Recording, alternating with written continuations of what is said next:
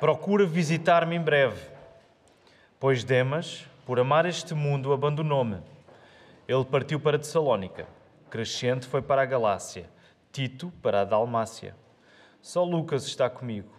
Toma Marcos e traze-o contigo, pois ele me é muito útil para o ministério. Mandei Tíquico para Éfeso. Quando vieres, traz-me a capa que deixei em Troade, na casa de Carpo, e os livros, principalmente os pergaminhos. Alexandre, que trabalha com bronze, prejudicou-me bastante. O Senhor lhe retribuirá segundo as suas ações. Tenhas muito cuidado com ele, pois resistiu muito às nossas palavras. Na minha primeira defesa, ninguém me ajudou. Pelo contrário, todos me desampararam. Que isto não lhes seja cobrado. Mas o Senhor esteve ao meu lado e me fortaleceu, para que por meu intermédio a pregação fosse anunciada e todos os gentios a ouvissem, e fui livrado da boca do leão. O Senhor me livrará de toda a obra má e me levará a salvo para o seu reino celestial.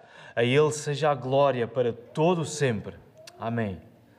Cumprimenta Prisca e Áquila, bem como a casa de Onesíforo. Erasto ficou em Corinto. Deixei Trófimo doente em Mileto. Apressa-te e vem antes do inverno. Eúbulo, Pudente, Lino, Cláudia e todos os irmãos te cumprimentam. O Senhor seja com o teu espírito. A graça seja convosco. Então vamos, queridos irmãos, vamos voltar à palavra. E nesta manhã nós estamos a terminar uh, a nossa série de sermões nas cartas que Paulo escreveu a Timóteo. E hoje uh, a mensagem chama-se O Último Suspiro. Até é apropriado porque o verão também está a dar o seu último suspiro. Alguns de nós já vivem aquela melancolia de final de verão, entrada no outono, que nunca é muito bem resolvida. É? Uh, mas hoje o sermão não, não trata disso, trata mesmo acerca do que Paulo está a viver no final da sua vida. E todos nós, eu creio que, que posso generalizar, uns mais, outros menos, mas todos nós somos bons de alguma maneira a evitar o custo que é levarmos até ao fim coisas que começamos. Todos nós, de alguma maneira, somos bons a evitar quando uh, as coisas começam a apertar, coisas que nós começamos. E quando o aperto chega até nós, nós somos bons a arranjar desculpas e evitar. Isto está a custar um pouco, se calhar é melhor desistir disto e partir para outra. Mas reparem, queridos irmãos, a nossa salvação não foi alcançada sem que Jesus fosse até ao fim morrendo. A nossa salvação não foi alcançada sem que Jesus fizesse tudo o que ele tinha para fazer até ao último suspiro. Por isso, pergunta-te a ti mesmo como é que tu podes esperar permanecer nesta salvação se a tua vida não mostrar o que Jesus fez por ti se a tua vida não mostrar firmeza até ao último suspiro? Como é que tu esperas permanecer firme, permanecer nesta salvação? Se a tua própria vida não mostrar o padrão daquilo que Jesus fez por ti, indo até ao fim. E é isso que nós queremos pedir ao Senhor nesta hora, que Ele confirme nos nossos corações, que Ele ataque em nós, que Ele revele na nossa vida o que tem falhado, onde temos fracassado, onde temos fraquejado, para que nos possamos socorrer uma vez mais da força do Senhor Jesus Cristo. Vamos orar. Ó oh, Senhor, é bom nós estarmos juntos nesta hora. É bom nós podermos louvar o Teu nome. É bom nós podermos recordar e afirmar tudo aquilo que já foi dito, tudo aquilo que já foi lido, tudo aquilo que já foi orado. Ó oh, Senhor, é tão bom quando a Tua palavra está aberta diante de nós e nós vemos uma vez mais a perfeição do que Jesus fez por nós ao salvar-nos, Senhor.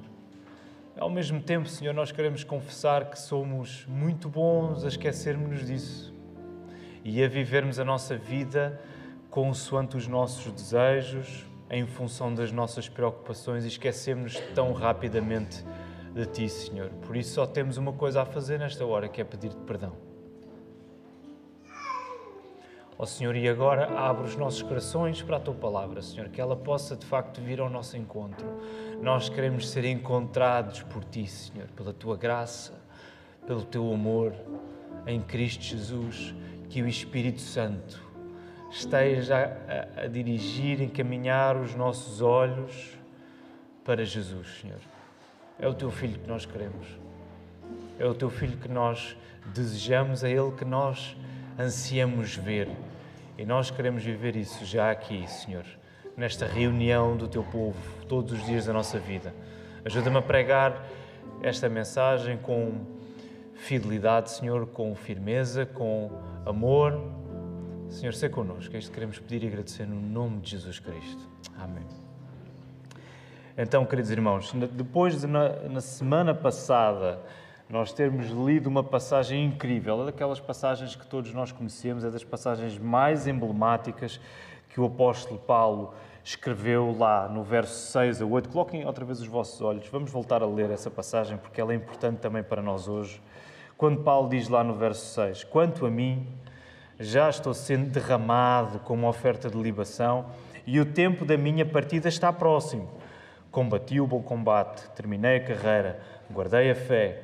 Desde agora a coroa da justiça me está reservada, a qual o Senhor justo juiz me dará naquele dia, e não somente a mim, mas a todos os que amarem a sua vinda. Então foi este o texto que o pastor Tiago pregou na semana passada, e depois de termos estado aqui, onde o tom é de missão cumprida, é de esperança. Esta última secção que nós lemos, até ao final da carta, parece assim à primeira vista um pouco desajustada, tendo em conta este ápice, este clímax que foi os versos 6 a 8. E nós perguntamos ao Paulo, isto terminava tão bem aqui, terminava tão bem no verso 8, não é? A coroa está reservada, não somente a mim, mas para aqueles que amam a vinda do Senhor. Isto terminava tão bem aqui, mas Paulo não terminou aqui, por inspiração do Espírito Santo. Deus não quis que terminasse aqui, o texto continua. Então o que é que nós vemos na nossa secção? Há recomendações que Paulo ainda deixa, há informação sobre pessoas que já não estão com Paulo e que mostram o seu estado solitário. Há reconhecimento de dificuldades e do livramento do Senhor há saudações e há a bênção final.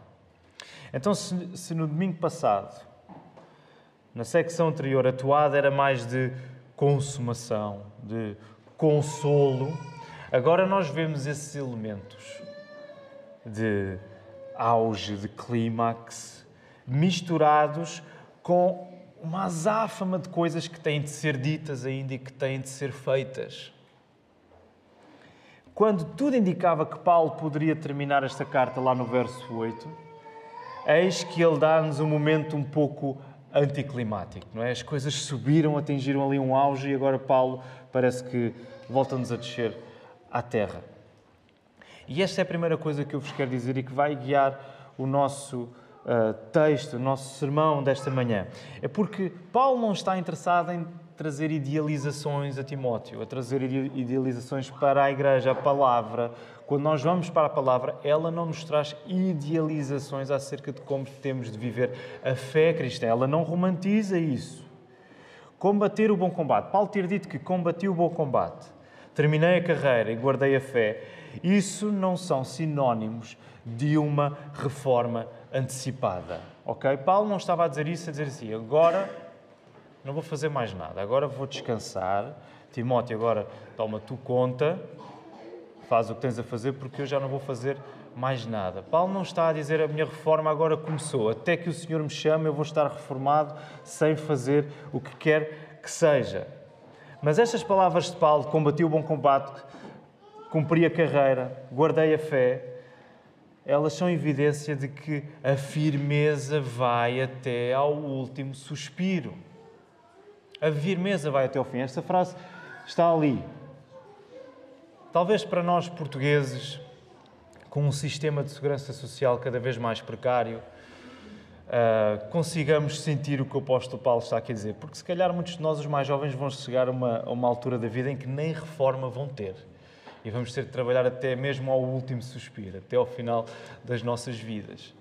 Portanto, repara o que o apóstolo Paulo está a dizer. Ele não está a dizer agora, terminou, e até o breve tempo, ele tem pouco tempo de vida, ele reconhece isso, a vida está a ser derramada, eu vou deixar de ser firme.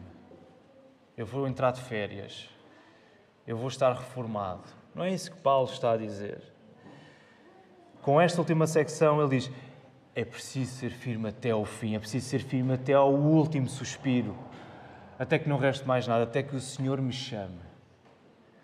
Reparem, para Paulo, o seu epitáfio já está fechado, não é? Aquilo que ele quer, que, que imaginamos que ele queria que estivesse na sua lápide, é? combati o bom combate, guardei, uh, cumpri a carreira, guardei a fé, isso está fechado, está resolvido.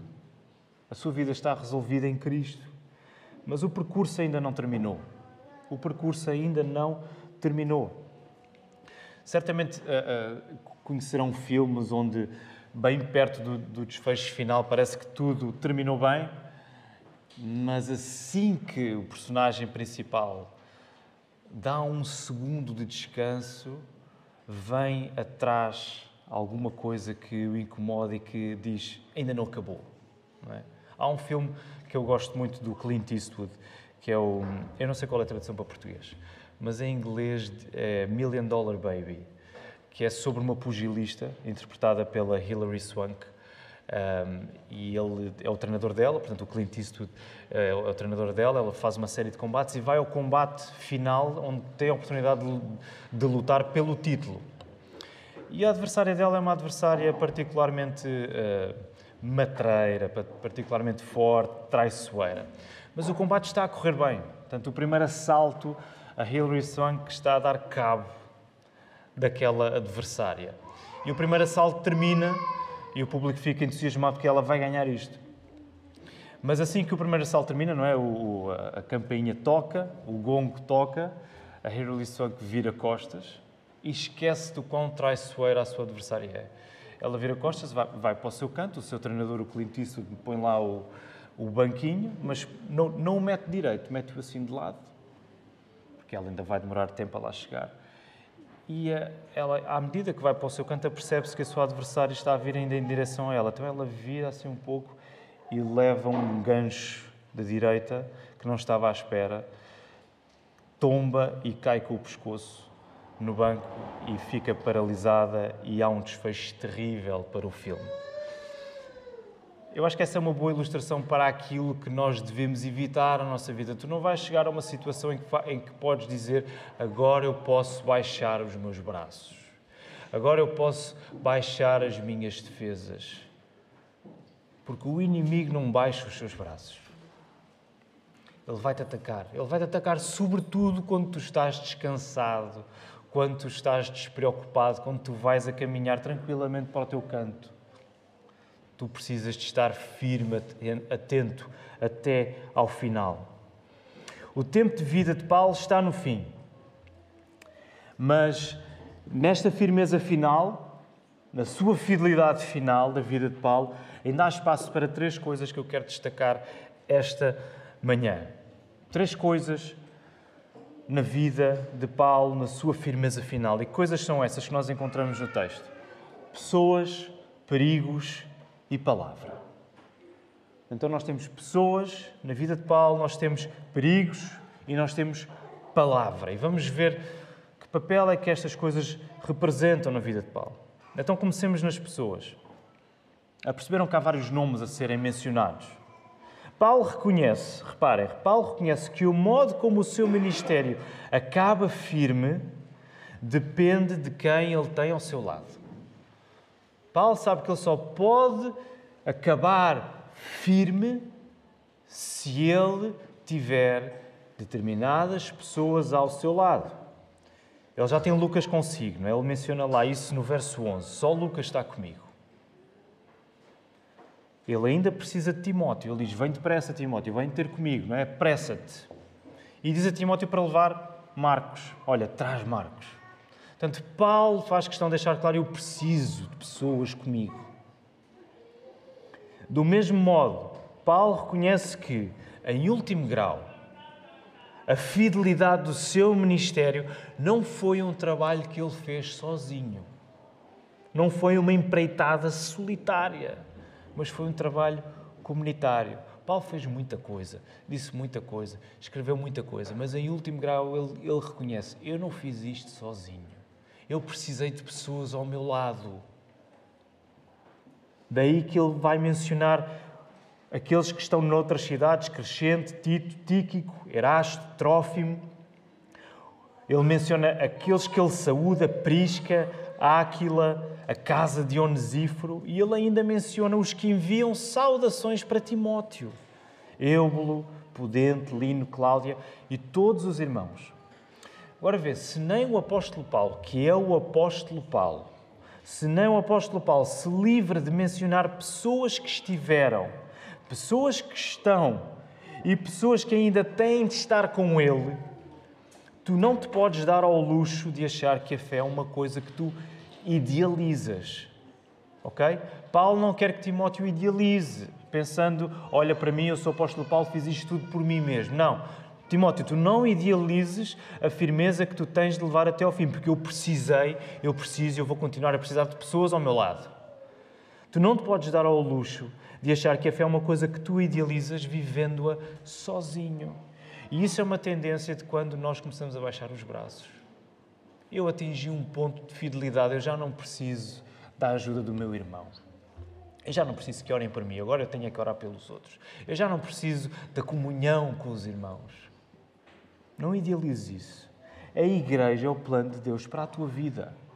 A igreja é o plano de Deus para a tua vida e sem ela não tens como permanecer firme até ao fim.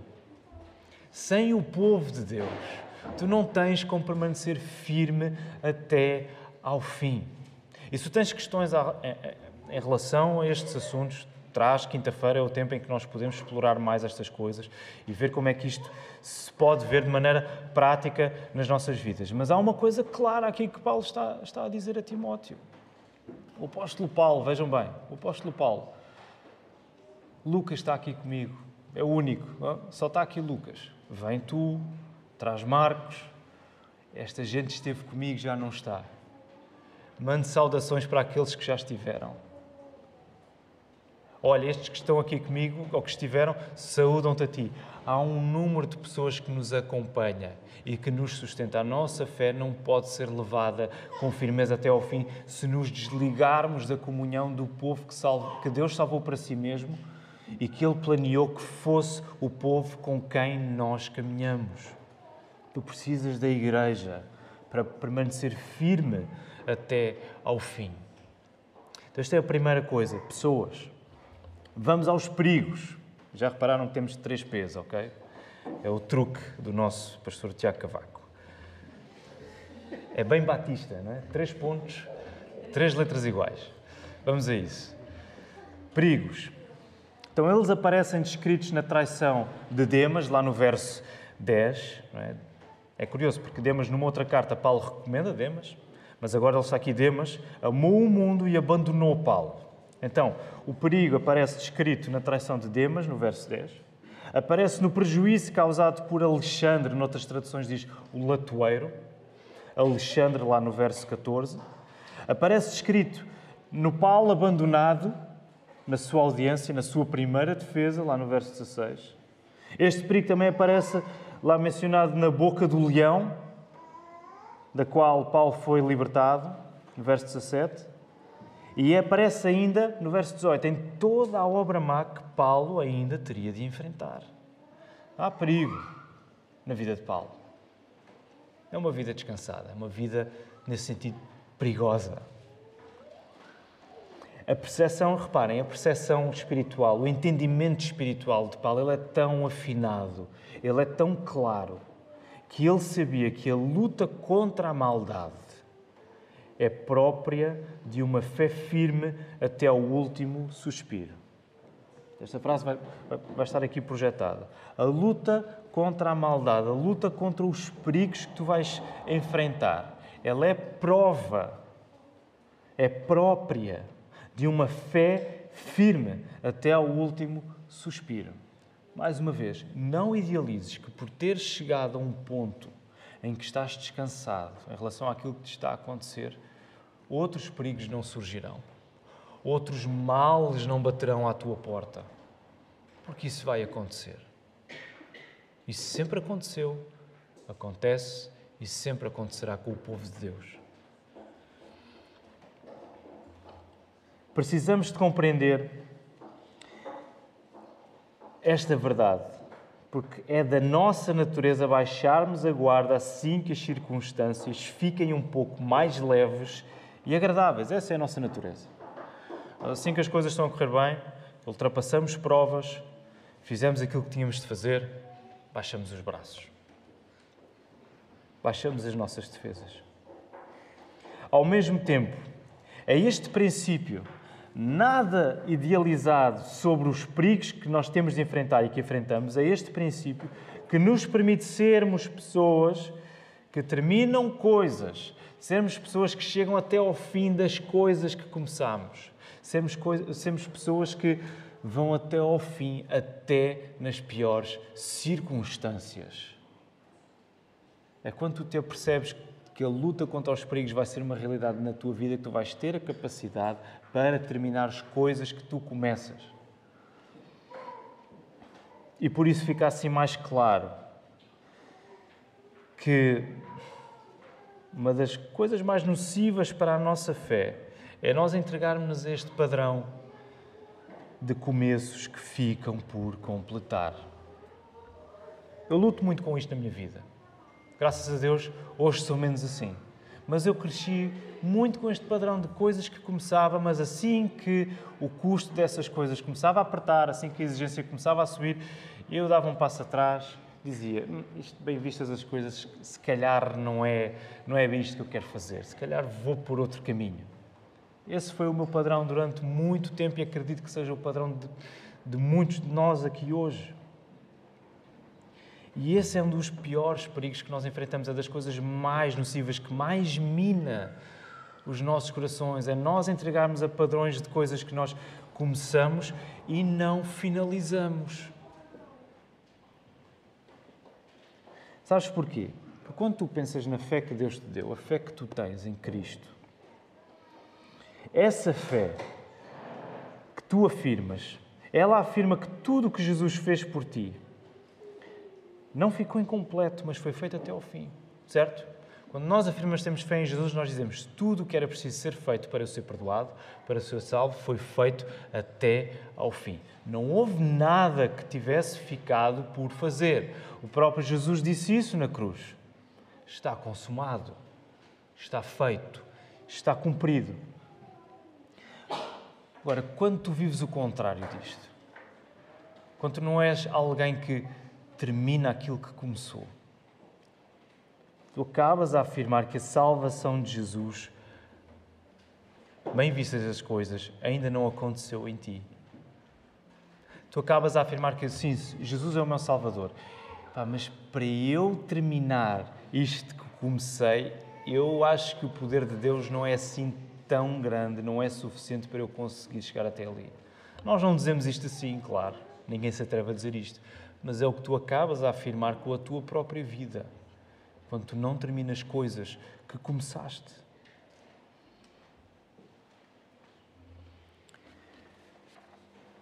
Por último, então temos pessoas, perigos e por último a palavra. Lá no verso 13, coloquem os vossos olhos no verso 13. Quando vieres, o que é que Paulo diz a Timóteo? Traz uma capa que deixei em Troade, na casa de Carpo, e os livros, principalmente os pergaminhos. E nós achamos graça, é o apóstolo Paulo, gostava tanto de livros e de pergaminhos e de códex e de papiros e de tudo aquilo. Gostava até o apóstolo Paulo, era tão engraçado. Então ele pede uma capa, pede livros, pede pergaminhos. Reparem, o inverno aproximava-se, não é o que ele diz a Timóteo. Timóteo, vem depressa porque vem antes do inverno. Okay? Também está em causa a dificuldade que era navegar durante o tempo de inverno. Portanto, Timóteo, vem. Vem enquanto as condições te permitem uh, fazer essa viagem. Então, o inverno aproximava-se e era necessário um agasalho mais eficaz. Ok? Paulo também está a ser simples com isto. Era necessário... O apóstolo Paulo está preso, não se esqueçam. Ok? As condições dele não são as melhores. Então ele está a dizer, Timóteo, por favor, traz-me um casaco que, que me tape mais do frio. Que está a ser difícil. Traz-me um agasalho melhor. E reparem, Paulo, sabendo que a sua hora se aproxima, ele já está todo derramado, ele sabe que vai morrer. Ele ainda assim não, não descura, ele não passa por cima, ele não desvaloriza sequer as coisas que dizem respeito às suas necessidades mais básicas. Porquê? Não é porque ele quer, não é tanto porque ele quer o máximo de conforto possível na sua morte. Não é tanto por isso. Mas é porque ele tem livros para ler, ele tem pergaminhos para estudar. Possivelmente alguns deles continham cópias do Velho Testamento. Ele tem coisas para fazer. É o que ele Timóteo, eu ainda tenho muito para ler, ainda tenho muito para estudar, eu tenho muita coisa à qual me dedicar enquanto não morro. Pá, traz uma capa, por favor, a este velhote, porque este velhote está com frio e eu preciso de condições para conseguir ler, para conseguir estudar. Este moribundo não falta uma lição. Imaginem a imagem de Paulo ali quase a morrer, ele não falta uma lição. Ele não passa ao lado de uma oportunidade de aprender mais com a palavra de Deus. E Paulo estava tão cheio da palavra que não havia nada que o satisfizesse mais do que morrer a ler a Bíblia. É uma imagem bonita. Semana passada o pastor Tiago disse que o desejo dele é morrer ali, naquela cadeira. É, é da esquerda ou da direita? Esta, esta daqui, esta de cá. O pastor Tiago quer morrer ali. Provavelmente não és tu que estarás a pregar, estás a ouvir a pregação da palavra. É semelhante com o apóstolo Paulo. O apóstolo Paulo quer morrer a ler a Bíblia, ele quer estar completamente entornado na palavra de Deus, porque a palavra é a sua própria vida. E isto, isto até traz um tom acusatório ao nosso tempo, porque Paulo não estava assim tão preocupado com as condições máximas de conforto que ele poderia ter na hora da, da sua morte. Isso para nós hoje é, é um grande ídolo, não é? temos que assegurar que o máximo conforto possível acompanha as pessoas até que elas partam, até que elas morram. Não há nada de errado com isso. Mas a maneira como nós fazemos disso, a coisa mais importante, é triste. Porque muito mais satisfatório, muito mais firme, muito mais fiel, é nós zelarmos para que os momentos finais sejam momentos finais de completa entrega ao Senhor. Já dei este exemplo aqui, é um exemplo que mexe com alguns de nós quando lá em que ele usa o pastor Oliveira uh, também estava já, já, já, derramado. Eram os últimos momentos e as pessoas iam fazendo visitas à sua casa. Uma das coisas que ele mais gostava uh, de, de, fazer, ele já não conseguia pronunciar, já não conseguia falar, mas a sua esposa, a dona Lídia, dizia-nos sempre, ele gosta muito uh, de ouvir a palavra a ser lida. Ele foi, ele próprio foi um exemplo de como se morre na palavra, a ouvir constantemente outras pessoas a lerem para si o texto. É isto que está a acontecer com o apóstolo Paulo. Ele quer estar o máximo tempo possível perto da palavra. Ele quer uh, fazer tudo por tudo para que as condições que ele tem, mesmo que sejam as mínimas, o coloquem apto a estar diante da palavra de Deus. E repara, nada menos do que isto é-nos pedido. Nós podemos dizer, ok, era o apóstolo Paulo. Não é? Um caso à parte, era o apóstolo, isto não se pode aplicar a nós. Não, nada, menos do que isto não nos é pedido. Se tu queres ser um cristão firme até ao final da tua vida, e já agora deixa-me dizer, não há outro tipo de cristão. Não há um cristão que não seja firme até ao final da vida, porque essa é a definição de sermos cristãos, nós somos fiéis até ao fim, porque Jesus foi fiel connosco até ao fim. Se tu queres ser um cristão firme até ao final da tua vida, não podes contentar-te em fazer da palavra um aperitivo. Ela tem de ser a tua refeição principal. E este tem sido um dos nossos problemas dia após dia, mês após mês, estação após estação. É que nós contentamos-nos com demasiado pouco. Nós fazemos da palavra como um aperitivo. Nós não fazemos da palavra a nossa refeição principal. E isso não pode ser. Nós encontramos pouco firmes trémulos porque temos pouco da palavra, não estamos derramados na palavra. Por isso, a próxima série de sermões vai dar muito à volta da importância da palavra, de ouvirmos a palavra, de sermos formados por esta palavra. Repara, tu não podes dizer que amas Jesus sem amares a Sua palavra. Não existe um amor concreto a Jesus sem um amor concreto à Sua palavra. Okay? A ligação não sou eu que a estou a fazer. A ligação é o próprio Jesus que a fez, lá em João 14. Se vocês dizem que me amam, vocês vão guardar o quê? Os meus mandamentos. Vocês amam-me. Vocês vão amar a minha palavra. Pensa numa pessoa que tu amas. Essa pessoa que tu amas, tu queres ouvi-la. Tu não queres essa pessoa muda à tua frente, tu queres ouvir o que ela tem para te dizer porque tu amas essa pessoa. Se tu amas Jesus, tu tens de amar a palavra. Por isso, avalia, avalia o teu apego diário à palavra. Avalia a tua dedicação diária ao texto. E tu perceberás o quão ligado vives a Jesus. Tu vais perceber. Se calhar já estás a perceber nesta hora. Pensa na tua dedicação à palavra, tua dedicação diária, porque isso diz-te a ligação que tu tens a Cristo. E é claro que a oração está, está ligada a isto, porque a oração é a resposta que nós damos a Deus quando escutamos o que Ele nos diz na Sua palavra. Nós dirigimos a Ele orando. Portanto, se estas coisas não estão na tua vida sólidas, se elas não transbordam em ti, a tua ligação com Jesus, o teu amor com Jesus ainda é mais uma coisa, se calhar, da tua cabeça do que propriamente uma realidade na tua vida. Não deixes que isso aconteça. Tu precisas da palavra, do mesmo modo como o apóstolo Paulo está completamente entornado nela. Quando nós vemos tudo isto à nossa frente, nós vemos todas estas coisas a acontecer com o apóstolo Paulo, é possível que nós nos sintamos assoberbados, não é? é possível que nós nos sintamos demasiado. Hum, assoberbados é uma boa expressão, creio eu demasiado carregados com a dimensão desta tarefa do que nós temos diante de nós. E tantas vezes é esse sentimento que nos amedronta e nos atrasa. Sabem porquê? Porque a última palavra que nós tomamos como sagrada nas nossas vidas muitas vezes não é a palavra de Deus. Muitas vezes é a palavra da luta, é a palavra do perigo, é a palavra do desafio que tu tens pela frente.